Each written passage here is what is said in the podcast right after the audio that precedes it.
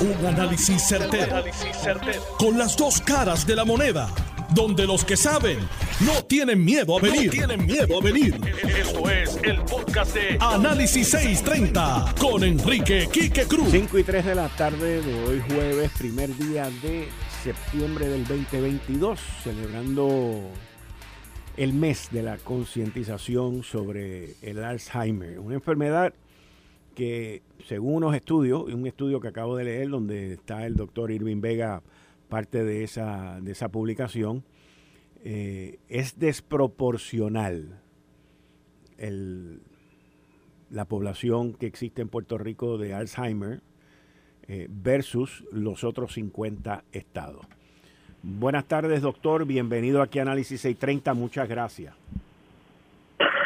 Muchas gracias por la invitación. Un placer estar con usted y su radio escucha. Doctor, tuve la oportunidad de, de leer eh, una publicación en la cual usted participó que, que se, se llama Diferencias Geográficas en las ocurrencias de Alzheimer y la mortalidad de los Estados Unidos versus Puerto Rico. Y es alarmante el, el, el porciento de, de, habitantes en Puerto Rico que tienen Alzheimer. Estamos hablando de por cada 100.000, 32.4 en la isla, la, la, tasa de mortandad por Alzheimer, y en los 50 estados de 20.9 por cada 100.000. Y eso eh, son unos números, por lo menos cuando yo lo vi, me, me chocaron de una manera impactante esa diferencia tan grande. Y, y, me gustaría primero que me dé algún tipo de explicación eh, sobre eso y este estudio, y luego hablar de, de las investigaciones y los desarrollos que se están haciendo, por lo menos para aguantar un poco esta enfermedad. Sí, en, en realidad la, la, enfermedad de Alzheimer es la causa de muerte en la posición número 4 en Puerto Rico, cuando los Estados Unidos es la sexta de causa de muerte. O sea que en Puerto Rico estamos hablando que tenemos eh, ese exceso de mortandad asociada a la enfermedad de, Alzheimer. Cuando vemos eh, la presentación clínica eh, eh, estudiamos los síntomas y la edad en que se registra en Puerto Rico o se presenta los síntomas asociados con la enfermedad de Alzheimer, no hay mucha diferencia con lo que se obtiene con los con los blancos acá en Estados Unidos, eh, pero sí hay una diferencia con los latinos que están acá en Puerto Rico, acá en Estados Unidos. En Estados Unidos tienden a tener una presentación clínica más temprana que que los eh, que los que los pacientes que sufren de la, que viven por la enfermedad de Alzheimer en Puerto Rico. Las razones por las cuales hay más mortandad en Puerto Rico específicamente no se saben, eh, pero sí nosotros otra otra publicación que se hizo se encontró que hay una una mutación dentro de la población de puertorriqueños que es específica para los puertorriqueños que esa mutación tiende a, a, no solamente a predisponer, sino que es dominante, o sea que las personas que tienen esta, esta mutación van a desarrollar la enfermedad de Alzheimer en un momento dado en sus vidas, entre los 55 y los 65 años de edad. Y esa mutación eh, está dentro de la población de Puerto Rico. Eh, no sabemos cuán eh, eh dispersa está esa mutación dentro de Puerto Rico, pero puede ser una de las causas principales de que la tasa de la tasa de mortalidad sea más alta. Eh, estas mutaciones son hereditadas, eh, corren en la familia, eh, varias generaciones, no brinca las eh, generaciones, y puede ser que nuevamente sea uno de los factores. Hay otros factores principales también que son la las incidencias como la de enfermedades crónicas como la diabetes, la alta presión es uno de los factores de riesgo más altos, eh, el colesterol, eh, problemas inflamatorios y problemas cardiovasculares son factores de riesgo. Entonces sabemos que en Puerto Rico esas enfermedades crónicas también eh, tienen una incidencia bien alta. eh, y como factores de riesgo, entonces las personas están más tienen están más predispuestas a desarrollar a, luego en, en su vida este, la, la presentación clínica de Alzheimer. ¿Esta mutación es identificable por algún tipo de examen? Sí, eh, su médico puede ordenar una, especialmente si se ve, si usted tiene un, historial familiar, su médico puede ordenar un análisis genético a esta a este gen que, que es el presenilin 1 y pueden secuenciarlo y dar el, el, el encontrar si tiene la mutación o no. Lamentablemente no todos los planes médicos cubren ese análisis eh, porque pues obviamente al no haber un tratamiento en contra de la enfermedad, muchos de los planes médicos se, han, eh, se rehusan a pagar este tipo de, estudios genéticos y ah, bueno, se rehusan a veces hasta pagar estudios de, de, imagen cerebral eh, y así pues, a veces para esos estudios genéticos tienen que sacarlo de sus bolsillos. Entre la mutación, no sé si el estudio abarcó la pregunta que le voy a hacer ahora, pero entre la mutación y la diabetes, por ejemplo, alta presión y el colesterol, eh, ¿cuál de los dos es la más predominante? Eh, bueno, las, las mutaciones asociadas a la enfermedad de, Alzheimer, eh, ese tipo de, de casos es 5% menos de los, de los casos totales. Okay. O sea que la, la mayoría de las personas no tienen esa mutación, no, no tienen, no son personas que llevan a cabo esa eh, que llevan esa mutación, pero en Puerto Rico no sabemos cuán amplio es esa mutación porque no hay los estudios genéticos que cubran la población o todos los casos que se hayan diagnosticado con la enfermedad de Alzheimer. Pero científicamente podríamos decir que aquellas personas que padecen de diabetes, alta presión y colesterol están en mayor riesgo. Eh, podríamos decir que, que esas personas, si no controlan eh, la diabetes, la hipertensión, pudieran estar en mayor riesgo. Porque la diabetes es un problema enorme en esta isla. Eh, y es bien predominante, o sea, es impactante también cuando uno ve los números de diabéticos en Puerto Rico y, la situación que hay con la nutrición también, la hipertensión y el colesterol. Ahora le pregunto, en términos de tratamiento y de estudios que se están haciendo para tratar de vencer esta enfermedad, ¿por dónde vamos en ese camino?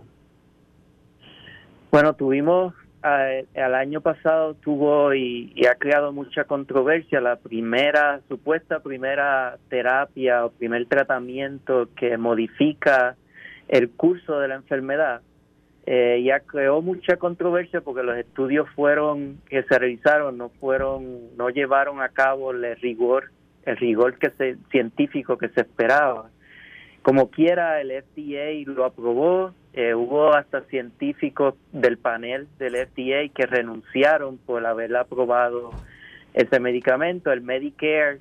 Luego pasó al Medicare y el Medicare decidió no eh, cubrir ese, ese medicamento. Y pues ahora mismo ese medicamento pasó a ser nuevamente eh, un medicamento eh, únicamente provisto dentro de un marco de investigación. El Medicare lo puede cubrir si está la persona está es participante de un proyecto de investigación. El, eh, lamentablemente la, los únicos medicamentos que hay ahora mismo disponibles eh, lidian más con los síntomas asociados con la degeneración que ocurre en el cerebro asociado a la enfermedad de Alzheimer. Y no hay un medicamento efectivo que, evite la, la, la, progresión de, los, de esos procesos que llevan entonces a la pérdida de, las funciones eh, cognitivas del cerebro y últimamente la muerte. Y en términos de, de prevención, eh, uno lee y dice, pues mantener, hacer ejercicios mentales, mantenerse uno activo. O sea, en, en, términos de estudios científicos, ¿existe alguna prueba que ayude a uno disminuir, aparte de la parte de la alimentación, la diabetes, la hipertensión, el colesterol, mantenerlo controlado, pero aparte de eso, el hacer ejercicio, estuve leyéndolo yo los otros días, un estudio que hablaba sobre hacer ejercicio Eh, ¿Qué, ah. conductas o qué, qué podemos hacer en términos de prevención? Eh, primero es reconocer uno de los mitos de que esta enfermedad es una enfermedad de viejo, eh, de personas de más de 65 años, entonces que me voy a preocupar en esa, en, a esa época por entonces eh, tomar cuenta de lo que cómo me alimento y si hago ejercicio no. Los procesos patológicos asociados con esta enfermedad pueden empezar 20 o 30 años de que haya una presentación clínica de que se, de que hayan síntomas, o sea, que una persona que ¿Y cuáles serían los eh, síntomas? ¿Cuáles serían los síntomas 20 o 30 años antes de que esto aparece?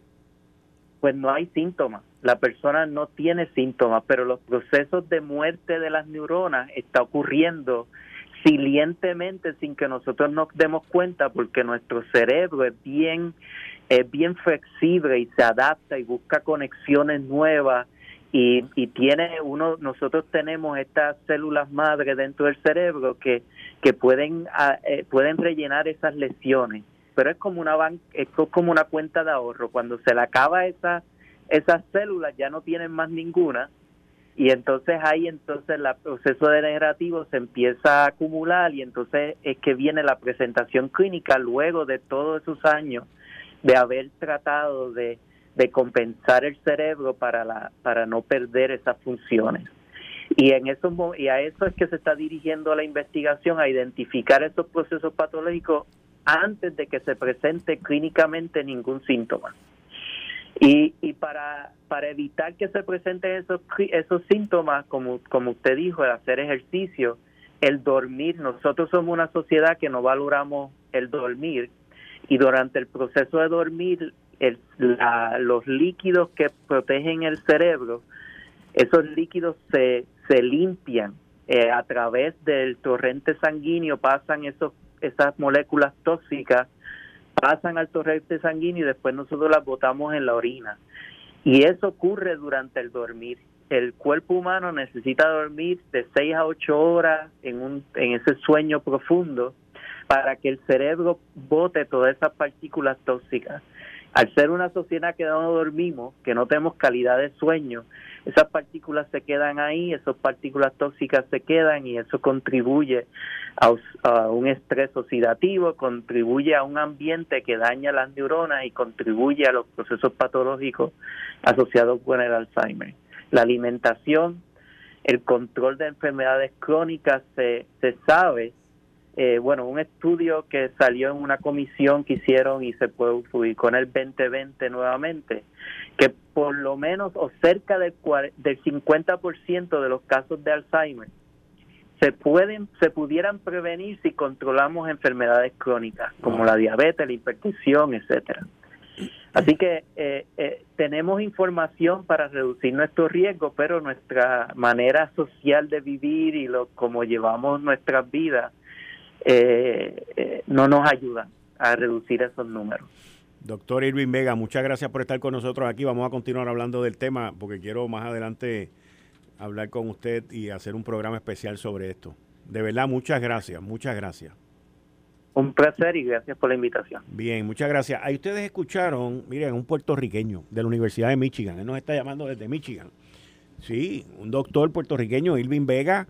Y y voy a hacer un programa especial con él eh, en mi canal de YouTube, Enrique Quique Cruz, porque nos ha dado, nos, ha, nos ha dicho cosas básicas. Mira qué, qué fácil, dormir, el dormir. Y entonces explica un proceso que yo no lo sabía, que cuando tú estás durmiendo el cerebro está limpiando los líquidos que no son buenos en el cerebro para entonces uno botarlo en la orina.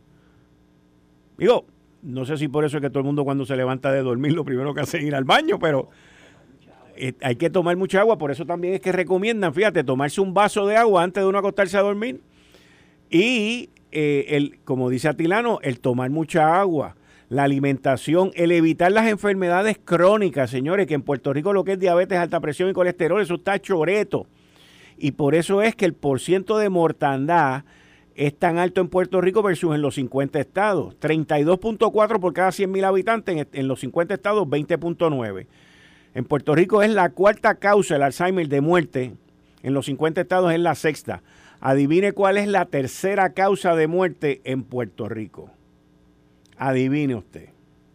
Adivine usted. Si la cuarta es el, es el Alzheimer, adivine usted cuál es la tercera. La diabetes. La diabetes. Y creo que dentro de las primeras dos tienen que estar el corazón también. ¿Ve? Así que todo esto está relacionado. Ahora, quiero darle la bienvenida a un amigo que reside en Washington, que está muy involucrado en los asuntos federales de Washington, principalmente lo que tiene que ver con salud. Y hoy el gobernador hizo un anuncio en conjunto con el doctor Carlos Mellado sobre unos cambios en la remuneración hacia los médicos en el plan vital, en Medicare, en Medicaid.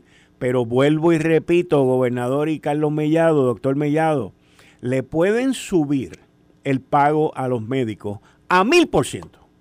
A mil por ciento. Pero si los médicos no tienen contrato con un plan médico, no vale de nada. Por eso es que yo digo, cuando pasaron la ley esa de, darle a un grupo de médicos el alivio contributivo del 4%, yo dije, le pueden poner a 0%.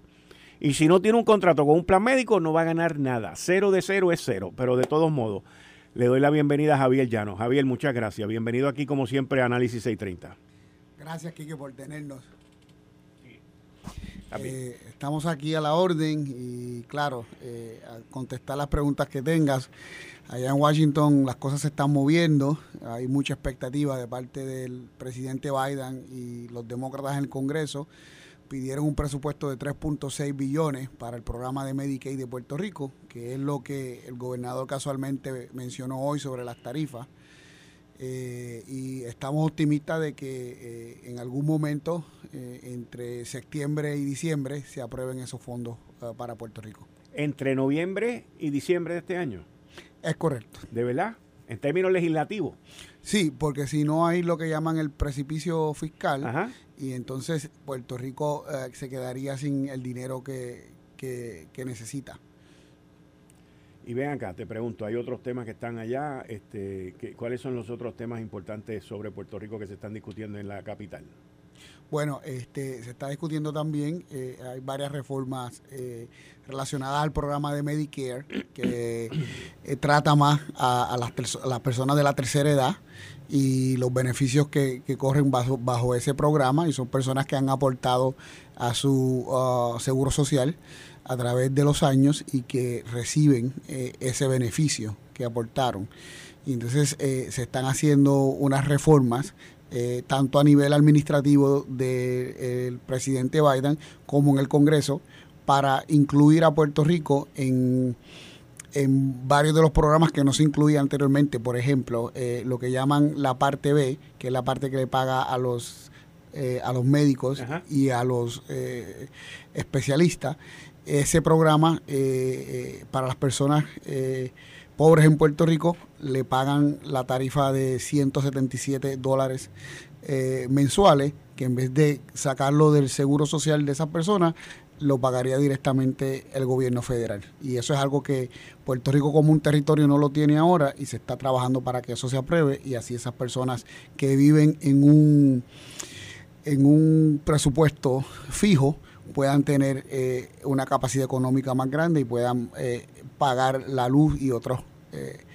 necesidades que tengan. Ven acá, tú y yo estábamos hablando esta semana cuando estábamos coordinando que tú vinieras aquí al programa Análisis 630 y, a mí me llamó la atención parte de la conversación que estábamos teniendo porque en Puerto Rico muy poca gente le ha prestado atención a lo que está haciendo la NASA y Artemis, que es el nuevo el nuevo cohete este que van a lanzar para la, para la Luna sin astronauta. Yo, luego de hablar contigo, me di la tarea de, de, dónde sale el nombre Artemis. Pues la, la, de esto griega, ¿cómo se llama esto? Este, la, mitología griega. La mitología griega. Artemis era el hermano gemelo de Apolo. Apolo era como se llamaba la primera fase de llegar a la luna. Yo no sabía eso, pero es Apolo y Artemis son hermanos gemelos. Por eso es que esta se llama Artemis. Y, hubo un dato curioso de lo que tú me mencionaste sobre esta misión que ya se ha trazado, están hablando ahora que es para este fin de semana, mañana o el sábado, que tú me diste, eso es por eso es que yo me siento orgulloso de ser americano, to be American. Tú me estabas hablando de eso. Atilano, óyete esto, explícame, explícame. Bueno, eh, este, eh, hay, bueno, hay, hay, una teoría, ¿no? Eh, y esto es una teoría filosófica sobre lo que es lo que la fundación de lo que es la República Americana. La República Americana se basa en una en Estado de Derecho, que es un Estado de Derecho donde le da igualdad de oportunidades a todos los miembros sin importar su raza, eh, su religión o su casta en términos económicos. Y entonces eh, esa teoría que lo llaman eh, lo excepcional de América es que persigue la perfección. Y por ejemplo, si recordamos en, en el 1960, cuando el presidente Kennedy dijo, al final de la década vamos a llegar a la luna, eso fue este, un reto donde se puso todo el talento y toda la capacidad de la nación para poder llegar a la luna. Casualmente, un, dato bien significativo relacionado a salud, eh, eh, el, poder hacer una vacuna en, un año con eh, investigaciones que, que habían hecho anteriormente, se pusieron todos los recursos para poder atacar el COVID. 19. Y se logró en una se lograron dos vacunas en una, bueno, dos vacunas que fueron las que predominaron, pero fueron más, vacunas. Lo que pasa es que se fueron eliminando porque estas dos fueron las que prevalecieron, pero sí, eh, lo, que tomó una década de llegar a la luna, el curar, el conseguir una prevención, porque no era una cura, una vacuna contra el COVID tomó un año. El gobierno americano porque puso el billete, fueron más de 12 mil millones de dólares pagando todas estas investigaciones y todo esto que se llevó a cabo. Ahora, te pregunto, te pregunto, antes de que vayamos a la pausa, ¿cómo tú ves las elecciones de medio término?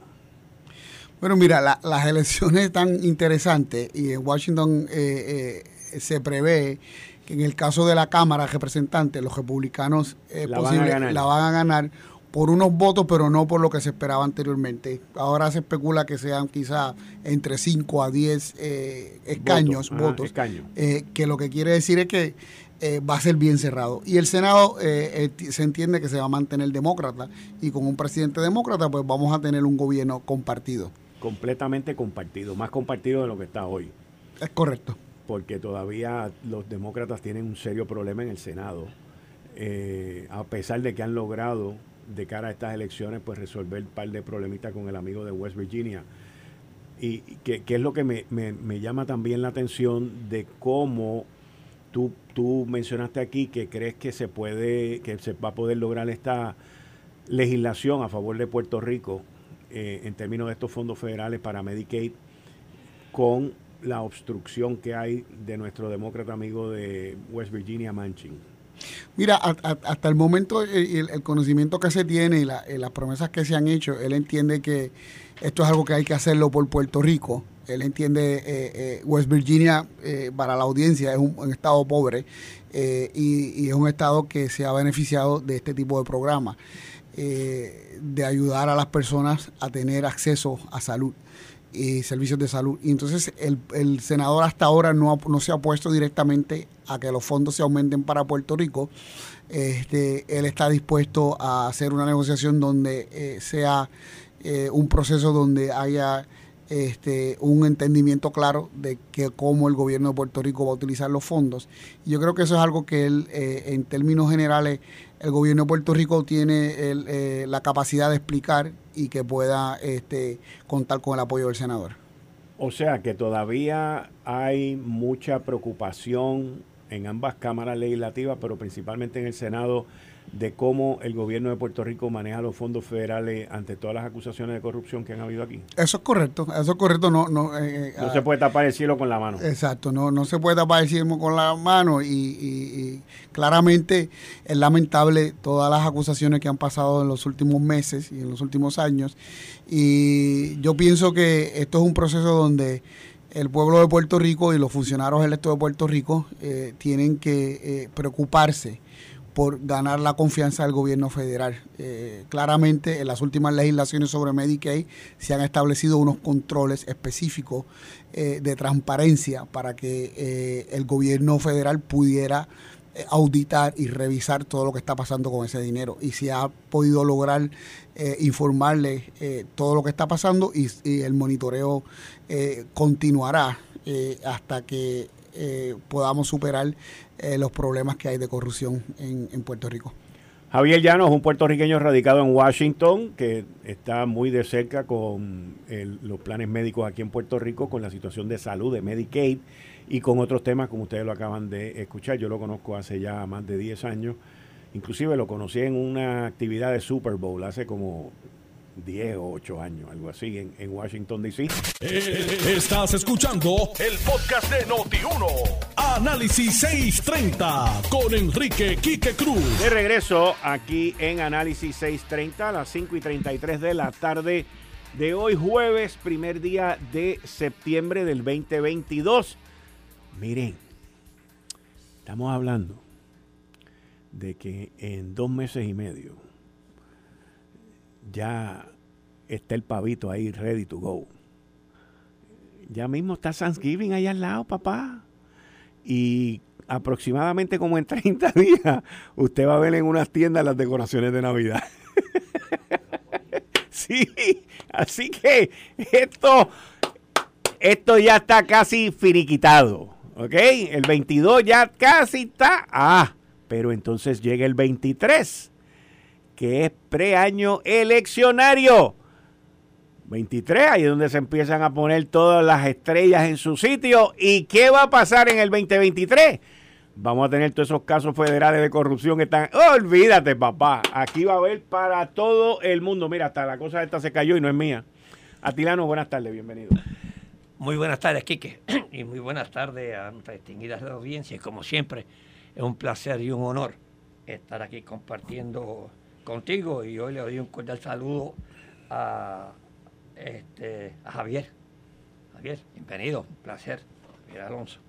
Eh, oye, estaba escuchando eh, la entrevista que hiciste al doctor Irving Vega muy buena. Amerita un buen programa. La gente, yo vivo de cerca el Alzheimer. Mi mamá murió de Alzheimer. Okay.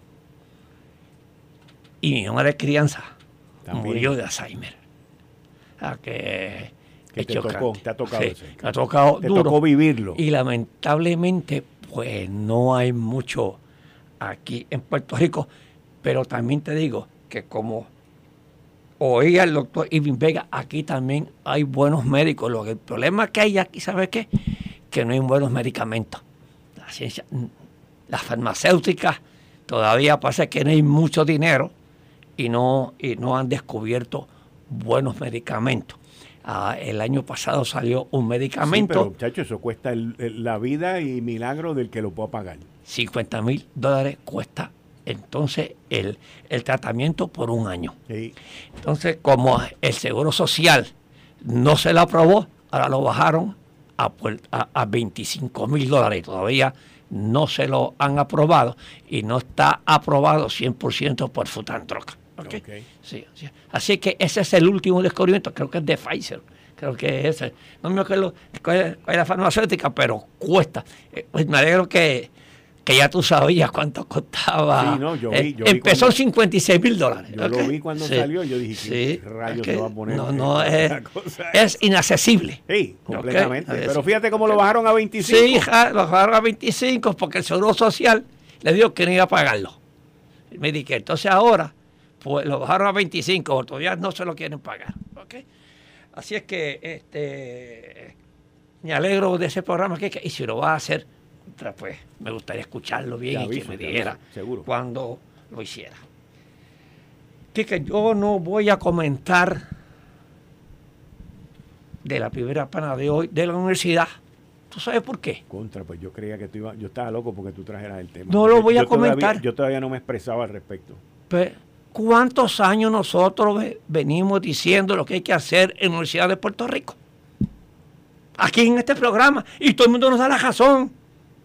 Todo el mundo nos da razón. Pero yo personalmente, fíjate, yo lo mencioné en los titulares que yo iba a hablar del tema porque el secretario de Educación eh, dijo que no estaba de acuerdo con bajar los estándares. Yo, no estoy de acuerdo con bajar los estándares. Ah, yo tampoco. Oh, no, no. Pues entonces, ¿qué pasa? Lo que hay es que reestructurar esa universidad, cejar colegios. Aquí tenemos colegios.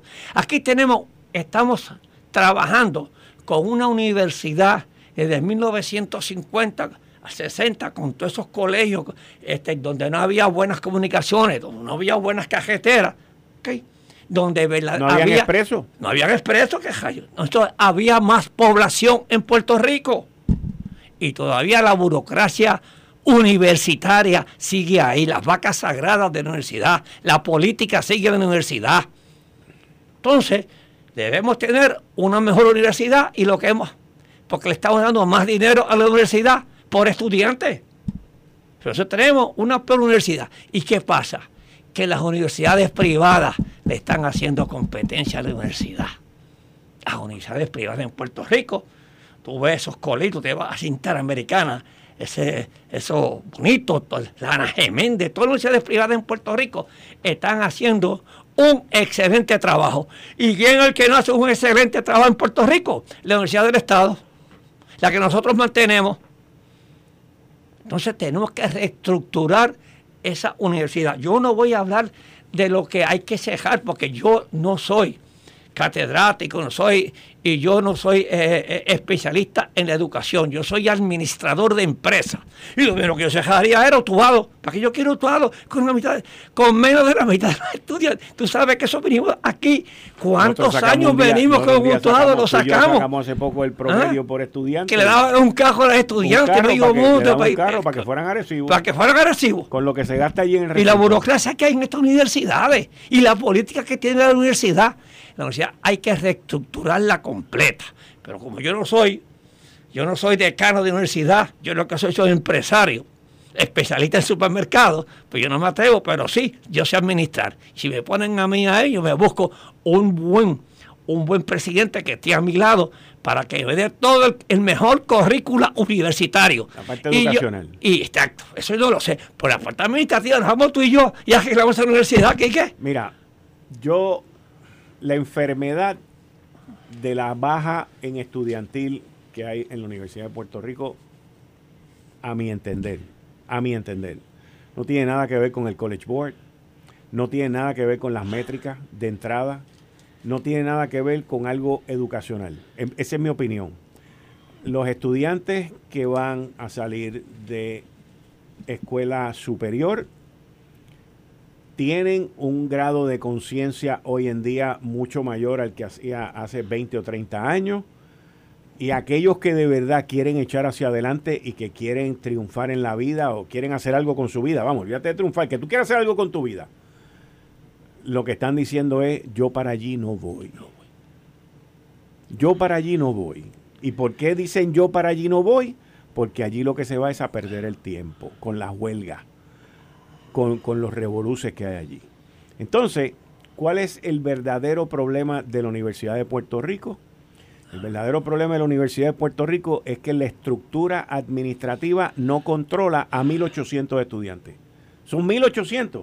Porque cuando tú ves que hacen las verbenas esas, para, digo, yo le llamo verbenas, pero son los concilios esos que hacen para, para cerrar la universidad que se meten allí, siempre votan 1.800 a favor de cerrar la universidad y los otros 30 y pico no cuentan, 30 y pico de mil no cuentan, son 1.800. O sea, la estructura de la universidad amparado, amparado por la independencia universitaria, de que la policía no se puede meter, de que no se puede hacer esto, no se puede hacer aquello, no se puede hacer lo otro, pa, pa, pa, pa, pa. Es un sistema que con todo respeto le digo a los que están dentro del sistema, es un sistema corrupto. ¿Por qué digo que es un sistema corrupto? Porque los estudiantes deciden cerrar, a los maestros les encanta cerrar porque no tienen que trabajar. Y siguen cobrando. A los no docentes les gusta que cierren porque no tienen que trabajar. Y entonces el sistema está corrupto. No, la burocracia sigue corrupta. Tienes razón. Entonces, porque aquí todo el mundo se beneficia de lo que hacen 1.800 estudiantes, no es más nada. Y la gente lo que está diciendo es, yo para allí no quiero ir. Lo que en una época, hace 20 años, todavía la universidad seguía siendo una cosa yo quiero ir a la Universidad de Puerto Rico. Yo soy egresado, yo me gradué de ahí. Y yo estuve en esa universidad por tres décadas. Yo salía y entraba por trabajo, por mis cuestiones profesionales de trabajo. Y yo salía y entraba, salía y entraba. Y en esas tres décadas yo vi la decadencia.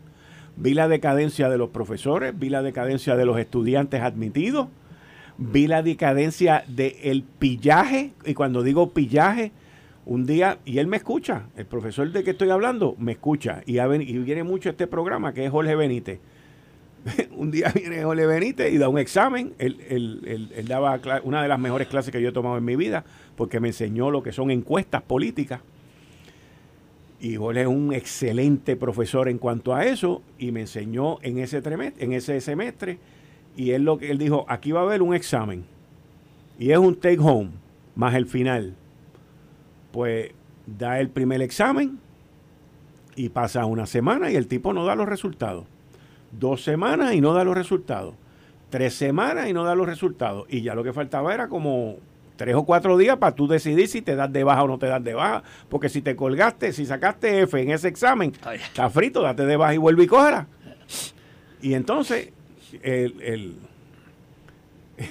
el, único dodo allí que levanta la mano en una clase y le dice, mire profesor, eh, la semana que viene hay que darse de baja y yo quiero saber qué nota yo tengo. Y el tipo viene y me coge a mí de punto y me dice, ah, qué bueno que tú me haces esa pregunta. Y ahí empieza a dar un speech de lo que es plagio.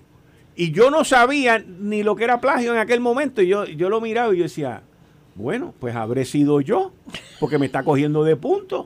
Y siguió por ahí, pa, pa, pa, nos cogió a todos y nos dio de palo. Y lo, a lo último dijo, les voy a dar un consejo. En la próxima clase voy a repartir el examen, le voy a dar la nota, pero desde ahora le digo que la mitad de la clase está colgada, porque plagiaron esto. Y la otra mitad, pues miren a ver qué es lo que ustedes van a hacer. Y yo dije, pues esto se fue a ajuste. Cuando se acaba la clase, yo me quedo. Y le digo, profesor, no me contestó la pregunta, yo quiero saber qué yo saqué. Ah, tú sacaste A. ¿Y ¿Fue por plagio o porque lo sudaste? No, yo no, yo no, yo no plagié. Está bien, no, eh, pero me alegro que me pregunte y me lo aclare pero yo no plagié, pero, pero entonces yo, yo le digo a él, pero ven acá, ¿cómo alguien aquí puede venir a hacer un plagio? Y me dice, muchachos, nosotros tenemos una aplicación, un software, que yo agarro tu documento, lo que tú me escribiste, y lo pongo en la computadora, y eso va y busca, y me dice, este párrafo se lo robaron de tal sitio, míralo aquí, y te saca el documento de dónde se lo robaron, de dónde lo copiaron, es básicamente. Y no hay nada malo, como me dijo él a mí, me dice, no hay nada malo con tú traer un párrafo de otro documento siempre y cuando le ponga uno, dos, que es lo que tú pones abajo y tú pones, eh, uno, esto lo saqué de tal sitio. Pues tú le das crédito al autor, pero no, no atribuírtelo tú. Ahí es donde está el ah, problema. El copiarlo y traerlo de otro documento no es problema siempre y cuando tú lo digas y lo identifiques. Pero el tú atribuírtelo a ti, ahí es donde está frito. Entonces, cuando tú ves ese tipo de, comportamiento, ves ese tipo de conducta, y ahora, y ahora, la sugerencia, la mera sugerencia de querer bajar los estándares y, de eliminar el College Board, yo me pregunto, y te pregunto a ti, vamos, eh, no, olvidémonos de la universidad. Tú te montas en un avión y ya no, tú aquí los tres nos montamos en un avión. Tú quieres un buen piloto graduado de una buena universidad donde tuvo que coger todos los exámenes y todas las vainas, o tú quieres un piloto de Puerto Rico. ¿En dónde? ¿En dónde? ¿En dónde? Ahora están hablando que en la escuela de medicina no tengan que coger unos boards para salir de ella. En, el, en la escuela de derecho, que la revalida está muy dura.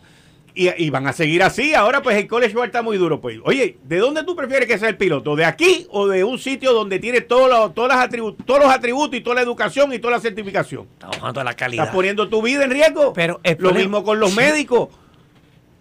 Pero el problema grave es que, ¿tú sabes por qué no va más estudiantes a la universidad de las escuelas públicas? Huelga. Por la mala calidad de la, de la educación en las escuelas públicas. No se dicen por ahí que en la universidad van los riquitos, los de las escuelas privadas, la universidad este, del Estado. ¿Pero por qué? Porque la escuela privada tiene mejor educación que la escuela pública. Y entonces quieren bajar este, los estándares. ¿Para qué?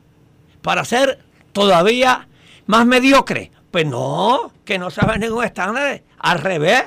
¿Qué te crees, ¿Ah?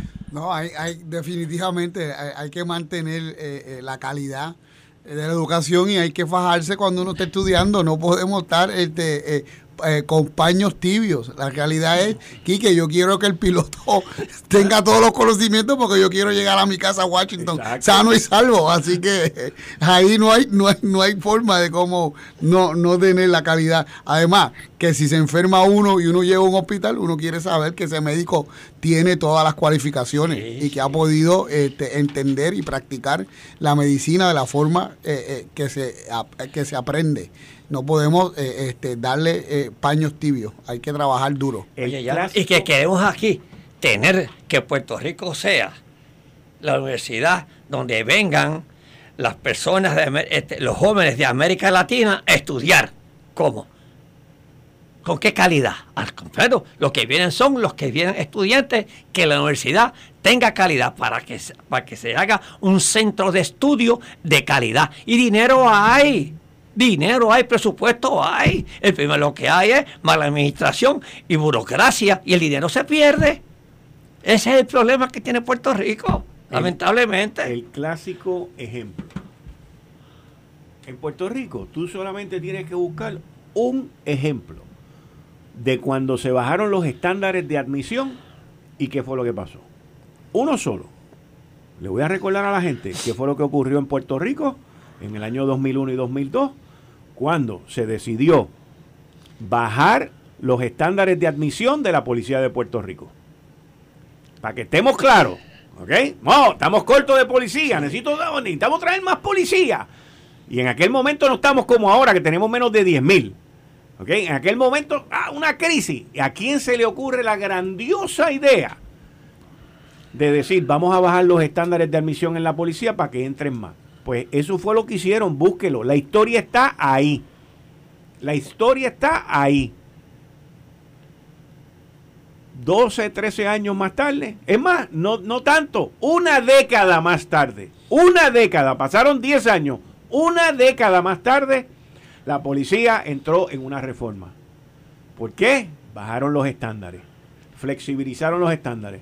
Ahora, si tú, el tal promedio que te graduabas de, high school, de escuela superior, no, vamos a bajarlo a dos puntos. Eso fue una de las cosas que hicieron, vamos a bajarlo a dos puntos. O sea, casi colgado, vamos a admitirlo. Y por ahí siguieron. El peso no importa, la estatura no importa, tal cosa no importa. ¡Guau! Metan a todo el mundo por ahí. Pácata, 10 años más tarde, todavía llevamos en una reforma policiaca. Ya estamos en el 2022, algo que empezó en el 2012. Ese es el problema de bajar los estándares en las cosas.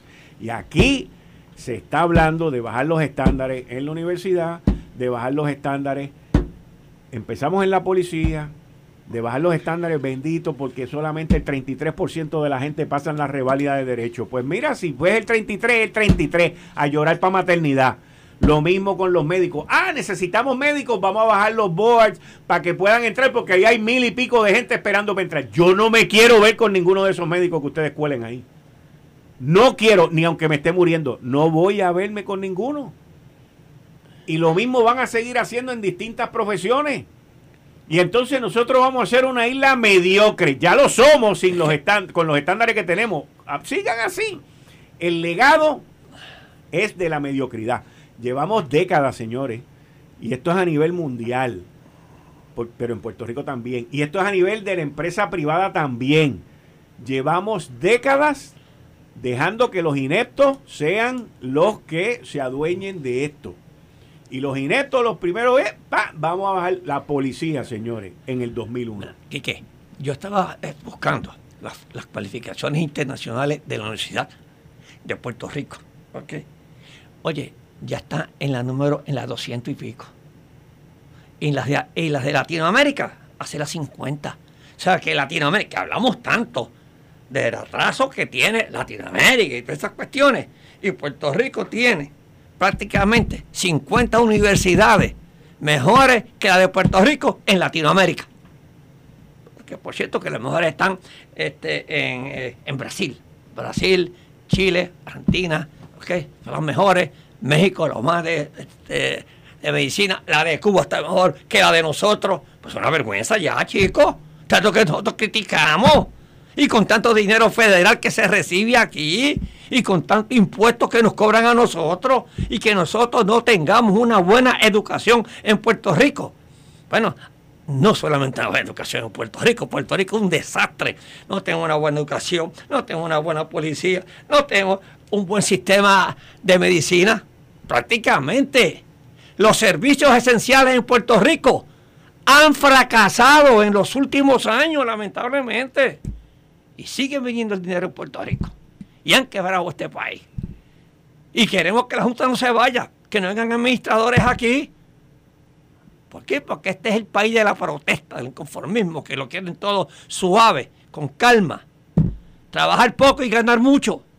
Este es el problema que nosotros tenemos. Esto fue el podcast de Notiuno. Análisis 630 con Enrique Quique Cruz.